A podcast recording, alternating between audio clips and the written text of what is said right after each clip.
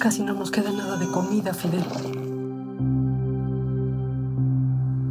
Le damos la bienvenida a Fanny Soto, que es la guionista de Cosas Imposibles. Primero que nada, un agradecimiento total por haber tomado la entrevista. Muchísimas gracias, Fanny. No, pues gracias a ustedes. Está padrísimo poder platicar sobre la peli en cualquier oportunidad y pues invitar a la gente a que la vea. Entonces, siempre se agradecen estos canales. Muchas gracias. Pues muchas, muchas gracias por haber aceptado nuestra invitación. Es un honor que estés aquí con nosotros. Ay, muchas gracias. Este, pues ya nos platicó Ernesto más o menos cómo, cómo llega el guion a sus manos. Este, le, le, como le dije a Ernesto, ¿no? Eh, creo que hay un dicho que dice, tú trabaja como si todo el mundo te estuviera viendo porque siempre alguien te está viendo. Claro. Y creo que es el, la historia de cosas imposibles por ahí. Pero, ¿de dónde te llegó la inspiración para, para esta historia? Está muy bonita. Ay, muchas gracias, Araceli. Lo que pasa es que siempre me ha llamado muchísimo la atención lo que sucede con nosotras las mujeres. O sea, en general ha sido como reflexionar sobre cómo crecemos, como ciertas cosas que nos enseñan y ciertos patrones que repetimos. Y en la historia de, de mi familia, algunas mujeres cercanas, o sea, incluso la de, mi madre, siento que se normalizaba mucho la violencia doméstica y mi mamá siempre fue como muy resiliente y como que siempre me enseñó a analizar las cosas y a darle como otra perspectiva. Entonces, eh, lo que hice fue tomar como esta idea que no solamente es de su generación, creo que también nosotras ahora, las mujeres, mujeres de mi edad, de alrededor de los 30 y las más chicas y las más grandes, estamos reflexionando sobre como esta idea del amor romántico, ¿no? Que a veces nos vende eh, el plan de aguantar mucho a cambio de, no estar solas o a cambio de no, sufrir rechazo y demás. Y, quería poner esta historia en el cine, o sea, quería eh, hablar de esto, de la violencia doméstica, pero también quería hablar de este sector algo olvidado en el cine, que son las mujeres de, de edad madura, ¿no? Y sobre todo, no por no ser centrales en las historias, sino que de pronto pareciera que, las historias que se cuentan alrededor de ellas siempre las ponen como cuidadoras o como pareciera que son siempre esposas de alguien o tienen que terminar sus vidas o enfrentarse siempre como a, finales pues tristes y, y, esta historia proponía algo distinto para este personaje. Entonces creo que era motivar a la gente a ir al cine para ver un final distinto de, un personaje que puede ser muy cercano para ellos, una mujer que puede estar en cualquier parte. Al final dejar de, ser la señora de, ¿no? claro, dejar de, sobre todo eso, Matilde tiene que aprender a ser, la, a, ser Matilde, o sea, tener su, ¿no? Como su personalidad, su, futuro, sus ideales, y, creo que eso es lo que ha conectado mucho con la gente, ¿no? Que, que, es una pregunta aparentemente simple, pero estando en el cine, creo que uno puede ahí vivir muchas cosas, muchas vidas a través de, la, de los ojos de esta mujer, ¿no? y es dejar de ser la mujer de alguien y es aprender a ser eh, yo, ¿no? O sea, Matilde, claro.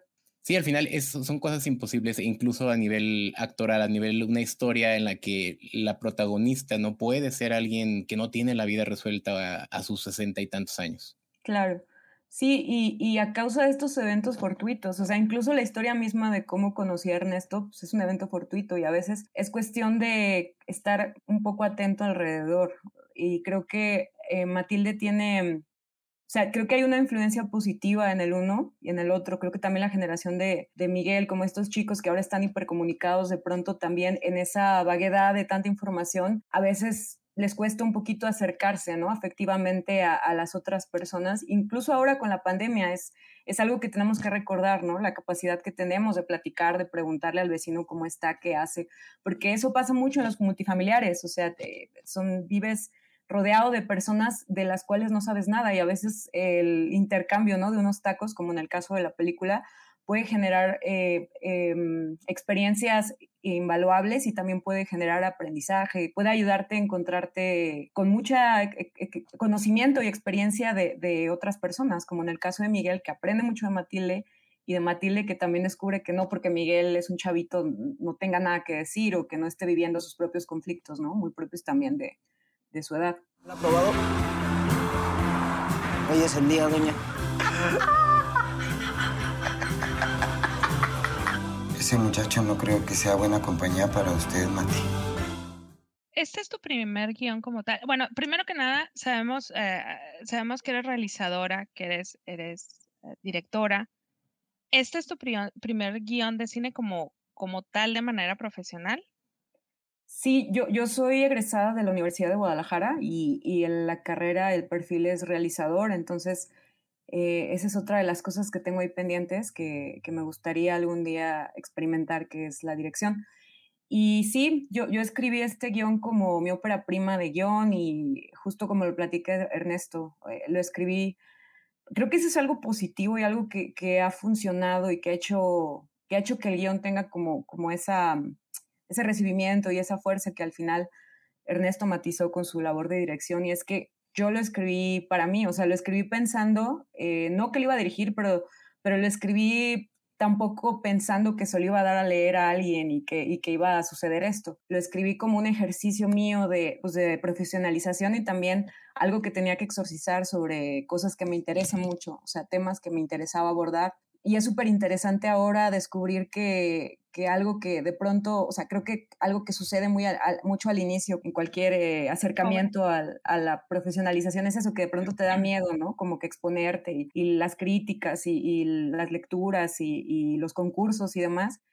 Y tuve mucha suerte de que esta historia esté conectando con tantas personas, porque a fin de cuentas sí es cierto que inició así como una inquietud personal, pero pues un guion es, es la antesala a una película, entonces nunca es, parte como el esqueleto y todavía no tiene como todo eso lo que lo conforma y, y el alma que necesita. Entonces todo el equipo de producción y, y, los actores y todo eso acabaron de darle cuerpo y al final es súper padre ver como, como algo que surge de tu imaginación y te cuesta, ¿no? Como que las desveladas y, y las ilusiones y todas las cosas de pronto está ahí.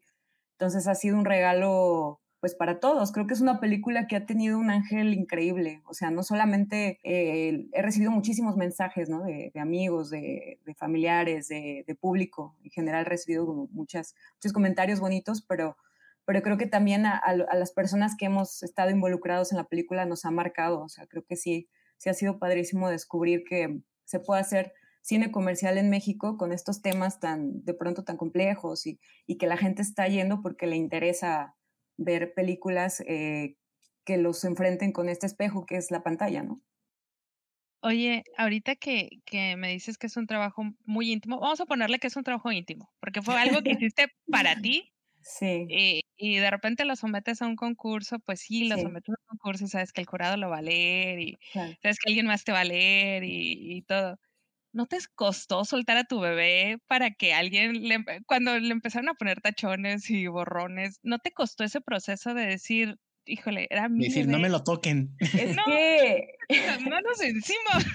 No, es, es, una pregunta muy padre porque, porque me la han hecho, pero, pero es que juro que cuando empecé a conocer a Ernesto no me costó. O sea, quizá es muy curioso, o sea, lo que pasó. De pronto sentí que estaba viendo tal cual cosas que yo creía que en el guion estaban sembrados, porque una vez escribe así pensando, ¿no? Que, que aquí el subtexto, o que a lo mejor este diálogo hay que explicarlo más, o a lo mejor aquí está sembrada esta cosita, pero siento que él pudo escudriñar muy bien en las intenciones y que estábamos tratando de hablar de lo mismo, o sea, de ah, estas relaciones casuales, ¿no? Y, y, y esta eh, como este aprendizaje tan maravilloso que tienen las personas cuando se comunican y, su filmografía es un poco como una muestra de ello, o sea, que, le preocupan las relaciones humanas atípicas, pero que son como eh, entrañables y, y, lo simbólico de algunos actos humanos y así. Entonces, eh, al inicio creí que me iba a costar, pero conforme, o sea, el primer día que me habló y vamos a, a platicarlo y que empezamos a trabajar el guion, la verdad es que lo solté muy fácil hasta, creo que soy una mala madre en ese sentido, ¿no? Porque, porque me sentía muy contenta y ya después ver la película y ver el resultado, pues obviamente confirma que, que fue una buena decisión y, además... Eh, de alguna forma también él me está ayudando ahora a, a, visibilizar otras cosas que también quiero contar y, y, y, creo que en ese sentido, no porque, no porque sea el director de mi peli así, pero es una persona muy agradable y también es alguien pues generoso con el trato con las personas y además con, con, los mensajes que tiene. O sea, son películas que genuinamente me gustan, sus películas. Entonces, eh, no. Entonces la respuesta es no, no te costó. No, quizá, quizá, es que no sé, uno a veces juega como en este el hubiera, el no, o sea, el, hubiera que no existe y el pudo haber sido y no sé, no sé cómo hubiera sido con, con algún otro director o directora, pero en el caso con Ernesto fue, fue sencillo porque creo que, creo que sí hay una, una causalidad, ¿no? Compartida. Pero en algún momento, me, me, supongo que tú te, tú te viste como la directora. ¿En algún momento te hubiera gustado que una mujer dirigiera tu guion? Eh, sí, o sea, eh, creo que en ese momento, o sea, igual lo dije mal, no me veía como la directora, sino que lo veía como un ejercicio de terminar el guion y ver qué pasaba. E, es, sí, en ese momento todavía no estaba, pues es que ya, era muy complicado en sí terminar el guion y como que tener el deadline para el concurso y de pronto tenía que resolver qué iba a pasar con el guion y quién lo iba a dirigir y todavía no estaba lista para pensar en eso. Estaba, quería como disfrutar de, de tener así como el libreto en papel, ¿no? Y las ciento y tantas páginas ahí. Eh, es una pregunta muy actual y es una pregunta que de pronto sí, sí una tiene que hacerse, ¿no? Porque si hay, si hay un rollo con las estadísticas, si hay este, muy pocas directoras en México y hay que preguntarnos por qué, ¿no? Si, si hay muchas directoras que salen de las escuelas de cine porque hay tantas pocas en, en, en cartelera y demás pero en este caso creo que más que ser una cuestión de elegirlo por género, sí, sí fue Ernesto el que llegó a la historia y la supo trasladar y creo que tiene una sensibilidad, o sea, ya lo hemos visto en otros personajes que tiene, eh, femeninos, entonces supongo que, o sea, sí puede pasar que llega un director y de pronto le das el guion y resulta que al, al tratar de trasladar, trasladar la historia al universo femenino, eh, puede hacer un caos, pero en este caso yo ya había visto pelis de Ernesto y creo que sí, sí tienen como mucho respeto y sí hay dignidad en, su tratamiento. Entonces, em, a mí me encantaría seguir trabajando con él, pero también obviamente me gustaría trabajar con, con directoras y me gustaría experimentar eh, con muchos em, puntos de vista y, muchas formas de, filmar y, y, otras narrativas y otros eh, lenguajes propios de, otras personas. Entonces, en, en, en el futuro me encantaría. de vista. Claro, sí. Sí, porque es algo que hay que hacer. Es importante, ¿no? Siempre es importante el punto de vista. Claro. Y sí, es algo que, que, platicamos con Ernesto, ¿no? Sus personajes femeninos son muy fuertes, ¿no? Al final de cuentas, ahora Matilde eh, ya pertenece al universo de, de, de Ernesto Contreras, eh, de sus mujeres, porque sí, sus, sus personajes son muy fuertes. Pero, este, sí, sí me llamó la atención la, la, la, el comentario que hiciste de que al final el guion era algo muy íntimo, ¿no? Entonces, ¿cómo, lo, ¿cómo lo querías ver retratado, ¿no? ¿Cómo va por ahí? Sí, o sea, creo que, creo que eh, era un guion, de hecho, amigos de la universidad me decían que siempre estuve como empeñada en contar historias de mujeres de esa edad y como que era muy recurrente en, en, en la temática de mis guiones escolares y demás. Y de pronto cuando ya termino este largo y, y, ya estoy preguntándome qué más voy a escribir, porque eso fue realmente lo que pasó. O sea, había terminado largo y casi, casi, o sea, después del concurso empecé a platicar con Ernesto, entonces se resolvió esa parte, ¿no? Ya teníamos director y ya había productora y había productores y había gente tratando de levantar la peli.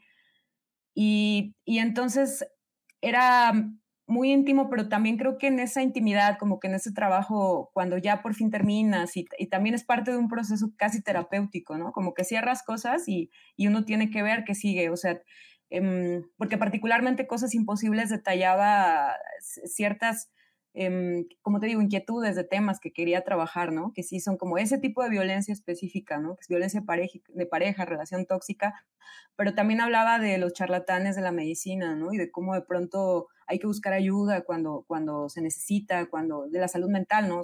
Estos temas tan importantes que hay que abordar en el cine, eh, saliendo de los estereotipos, de que pareciera que, que, que, que, no existe como una, una opción eh, para los personajes, ¿no? O sea, que, que siempre si viven como, como en el estereotipo de una etiqueta médica, pues tienen que estar ahí siempre y, y, y, hay que buscarles dimensión y hay que entender que son personas y que esas complejidades son, son interesantes eh, explorar para conocerlos mejor.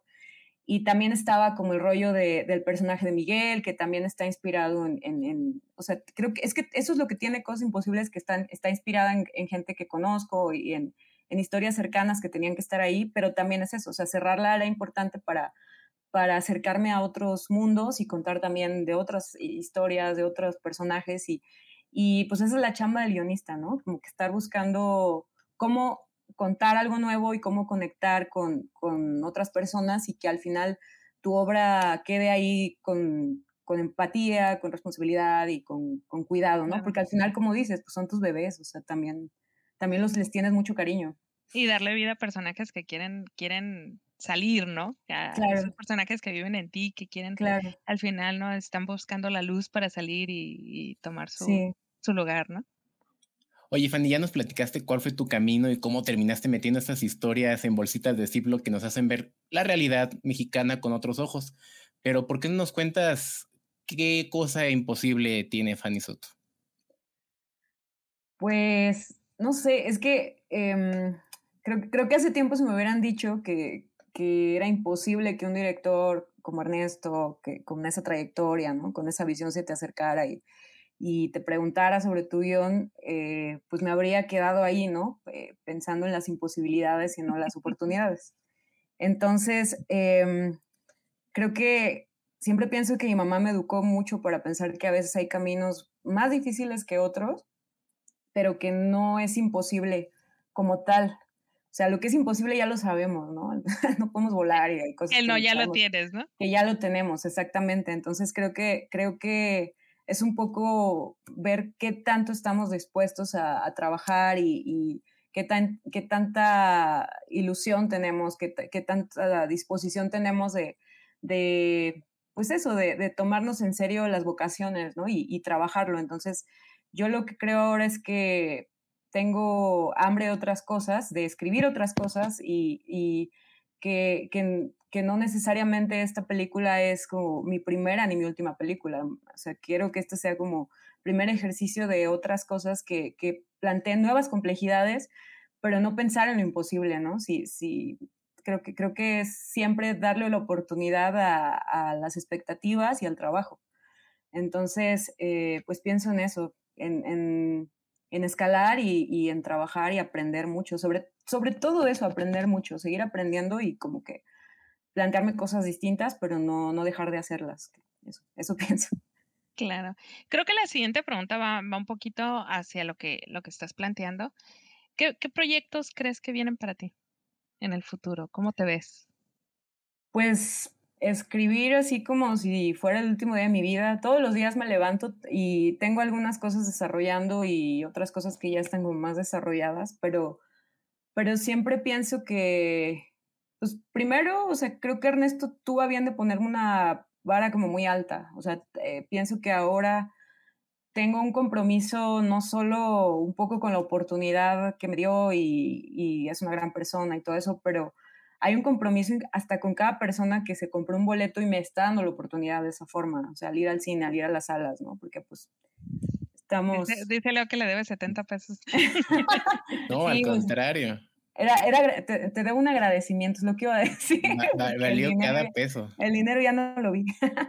pero, pero eso, o sea, creo que, creo que uno hay que pensar también eso, ¿no? Que, que ahorita en pandemia y, y, con la situación que estamos viviendo en el país y demás, es, es un, tú no sabes el esfuerzo que hace la gente por ir al cine y te están dando la oportunidad, o sea, te están dando un boleto de confianza también, o sea, justo porque mi nombre no aparecía en ningún lado, ¿no? Entonces ahora ya aparece por cosas, pero, pero pues no, o sea, es chance de ver qué están haciendo las juventudes y qué están haciendo las personas que, tienen esa voluntad de la que hablo y que, quieren, que quieren un cine distinto, ¿no? Entonces, se, creo que Cosas Imposibles también está probando que, la gente tiene ganas de ver a otros actores en pantalla, que quiere ver otras temáticas más cercanas. Eh, Siempre, pienso eso. De hecho, de hecho tengo una, una, frase que me gusta repetir y es que me gustan mucho las historias poderosas y cercanas, ¿no? Y así ese ha sido como mi, mi, mi tema con la cinefilia y que, me encanta. O sea, siempre desde los 15 años, así eh, soy como... Mi, mi labor eh, favorita es ver películas y comentarlas y ahora series y demás. Entonces, eh, creo que es eso. Es, sueñas con estar ahí. Una vez que estás ahí también vienen las responsabilidades, ¿no? Y vienen como esa parte de seguir trabajando y, acercarme a historias eh, distintas, me, gusta variar los temas, me, gusta mucho hablar de mujeres eh, de, como Matilde en, esa, de esa generación, pero también me gusta mucho hablar de edades formativas, creo que, creo que hay que representar también a los jóvenes eh, de formas eh, realistas y con, con, temas que les interesan y me gusta mucho las, las adolescencias, me gusta. Y, y, sí, o sea, creo que seguir trabajando y, y, y seguir eh, buscándole al sello personal de las historias que escribo. Y, es un poco como que es, se salen solos, parece, ¿no? O sea, de repente hago, me, siento que soy como como una chismosa profesional, me encanta hablar con la gente. Todo el tiempo estoy buscando con quién hablar, ¿no? Así. E, es en donde están las historias. Sí, claro, y, y, es eso, y es como un poco, también de ahí surge cosas imposibles, ¿no? Como que me di cuenta mucho tiempo que disfruto la, mucho de las charlas, o sea, disfrutaba mucho como las charlas de mi mamá con otras señoras y cuando mi adolescencia y demás, y disfruto saber cómo viven las personas, pero hacerlo desde una perspectiva como, como analítica y, preguntarme cosas, ¿no? Sobre todo eso tengo como ese defecto, siempre estoy de preguntona. Entonces, creo que, creo que de ahí hay, hay de repente, cuando uno hace ese ejercicio hay mucha tela de dónde cortar, ¿no? Y, lo digo siempre para cuando me preguntan así, este, chavos que están empezando a escribir y que, y que me dicen, es que, ¿cómo le hiciste? Digo, pues hay que primero tener así como la oreja bien parada, ¿no? Y estar todo el tiempo como radar, captando dónde está el, el, el, el diálogo, ¿no? ¿Dónde están? Claro, y leer noticias y estar todo el tiempo muy abierto a eso, a la, a la, lectura, a la música, a lo que pasa en el mundo. Entonces, lo hago ya como porque es materia prima también para mí, para vivir, me motiva, o sea, despertarme y pensar qué voy a escribir hoy y para dónde y qué historia y... Entonces, Pero al final es un ejercicio personal que ya te gusta sí, ¿no? Fíjate sí. qué curioso, el otro día Leo decía que, que yo uso mucho la, una palabra para el cine mexicano eh, que es costumbrista, pero no es que la use mucho, más bien porque para mí mi idea de costumbre viene de ahí, vienen de las pláticas, viene de saber, viene de, de estar viendo cómo vive la gente, de estar retratando, de saber, de, de saber hablar cómo vive la señora de al lado sin, sin ni ser peyorativo, ni ser metiche, ni ser nada. O sea, es comunicar cómo vive esta señora, comunicar cómo fue esta conversación. Y qué curioso, ¿no? Que, que es exactamente de donde nace tu carnita, de donde deshebras. Claro. Todo, es el reconocer precisamente que existen Exacto. esas historias. Exacto. Serías sí. muy feliz en Mexicali. Aquí la gente te cuenta de, aquí la gente te cuenta de todo en el mercado. En, de, de, todo. Estás ahí escogiendo frutas y la gente te dice de sí, todo, te enteras. Sí. Yo siento, yo siento, eso como un privilegio, ¿eh? Que alguien llegue y te cuente, o sea, hay gente que es como más natural al hacerlo, o sea, las señoras que luego llegan y te, ay, es que a mí esto y lo otro y así. Pero siento que es un privilegio de repente que a mí me toquen esas situaciones en las que de pronto ya vengo como así con la mente llena de información porque una señora me agarró en la fila de las tortillas y ya me empezó a contar toda su vida y digo, ay, qué padre. O sea, creo que, y creo que es algo que también pasó con la peli, de repente o sea, la, la, el primer día que fui al cine a hacer como, porque tuvimos como la función con el elenco, pero, pero fui al cine a, a hacer mi sondeo, ¿no? A escuchar qué, qué pasaba con, con, Y de repente estaba así lavándome las manos y estaban dos señoras platicando de la película, así, recién saliendo. Y una le dijo a la otra, ay, es que yo voy a traer a mi comadre para que vea que lo que le hace el marido no está bien. O sea, y creo que eso está bien bonito, ¿no? Que, que para mí eso era muy importante, más que, sea, para mí eso ya es como que gané, gané todas porque me doy cuenta de que, pues sí, las señoras, o sea, están ahí presentes, ¿no? Son el público, eh, aparte es el público como más agradecido, como que, no sé si están como directamente relacionadas a veces con, con estos melodramas y estas historias, ¿no? Este, densas, o sea, hay tragicomedia en todos lados y, y ellas como que lo, lo procesan súper bonito. Tiene que destruir esto. Este palo no vale más que sus años de vida. Además, ya que en Mercado Libre no dan más de dos mil baros. Hay que destruir el amuleto. ¡Más fuerte, eh, también un amigo me dijo, oye, es que yo acabo de ir al cine con mi mamá. Dice, nosotros nunca vamos al cine. O sea, porque obviamente yo escojo así a mí me encanta ver a Gaspar Noé, como voy a llevar a mi mamá a ver a Gaspar Noé, ¿no? Y de repente así salir con ella y verla súper emocionada, hablando de la película y todo el camino de regreso a casa, claro, estaba como que ahí, como eh, súper emocionada, ¿no? De la, de la película. Eh, no sé, eso, eso, es algo bien padre, como que me, me gusta, me gusta saber que... Esa que retroalimentación. Sí, me gusta saber que están conectando. Y a lo mejor sí. era más bien verse retratadas ahí o, o ver historias sí, retratadas. O alguien que conocen. Ajá, saber, saber que alguien los está escuchando. Que, alguien se dio cuenta, ¿no? Al final de cuentas, como dice Leo, que alguien las eh, está escuchando. Puede ser una, una, analogía, una, una, alegoría muy, muy básica, como la fila de las tortillas o como ir al mercado, pero al final del día es saber ser escuchado porque no cualquiera te escucha. No, y, y eso sí, el hecho es que, o sea, la estadística en México, o sea, yéndonos cortos, yo creo que todos conocemos a alguien que ha vivido, o sea, una mujer, o sea, que está en una situación de violencia doméstica y A lo mejor no espero que esta película cambie el mundo, pero sí creo que ya con, no sé, alguien que vaya, una señora y que, que llegue a su casa y, ¿no? y se haga preguntas y que de pronto este, se sienta identificada y, y, y, no sé, como que algo le mueva, yo creo que eso ya está padre. O sea, creo que, creo que esa ya es, ya es yo creo que esto se debería de quedar, ¿eh? eh de hecho, yo creo que es, es uno de los mensajes más poderosos que has dado, es que siempre, siempre creo que, que al final con que una persona se dé cuenta de que algo está mal, con que hubieras cambiado la vida de una sola persona, ya vale la pena, claro. sí. Pues nada, Fanny, muchísimas gracias por haber estado con nosotros. Estamos más que encantados de, primero, haberte conocido, segundo, de haber visto la película y tercero, de saber que vienen muchos proyectos muy buenos de tu pluma, de tu mano y pues esperemos verlos pronto, ya sea en tele, en streaming, en cine, pero verlos. Ay, muchas gracias. No, pues gracias a ustedes. Es, la verdad es que es padrísimo poder platicar de, de la película porque creo que todos nos sentimos muy orgullosos de, de pues, de la obra como quedó, ¿no? O sea, de, de ser parte, de ser una parte como del pastel, de uno de los ingredientes. Y pues eso, eh, gracias por su tiempo y ojalá que, que, muchas personas puedan ir a verla y que muchos conecten y que comenten y que compartan eh, sus experiencias con la película. Muchas gracias. Debería conseguirse un novio, doña. Tú me haces compañía. No sé, pero ya me está asustando, doña.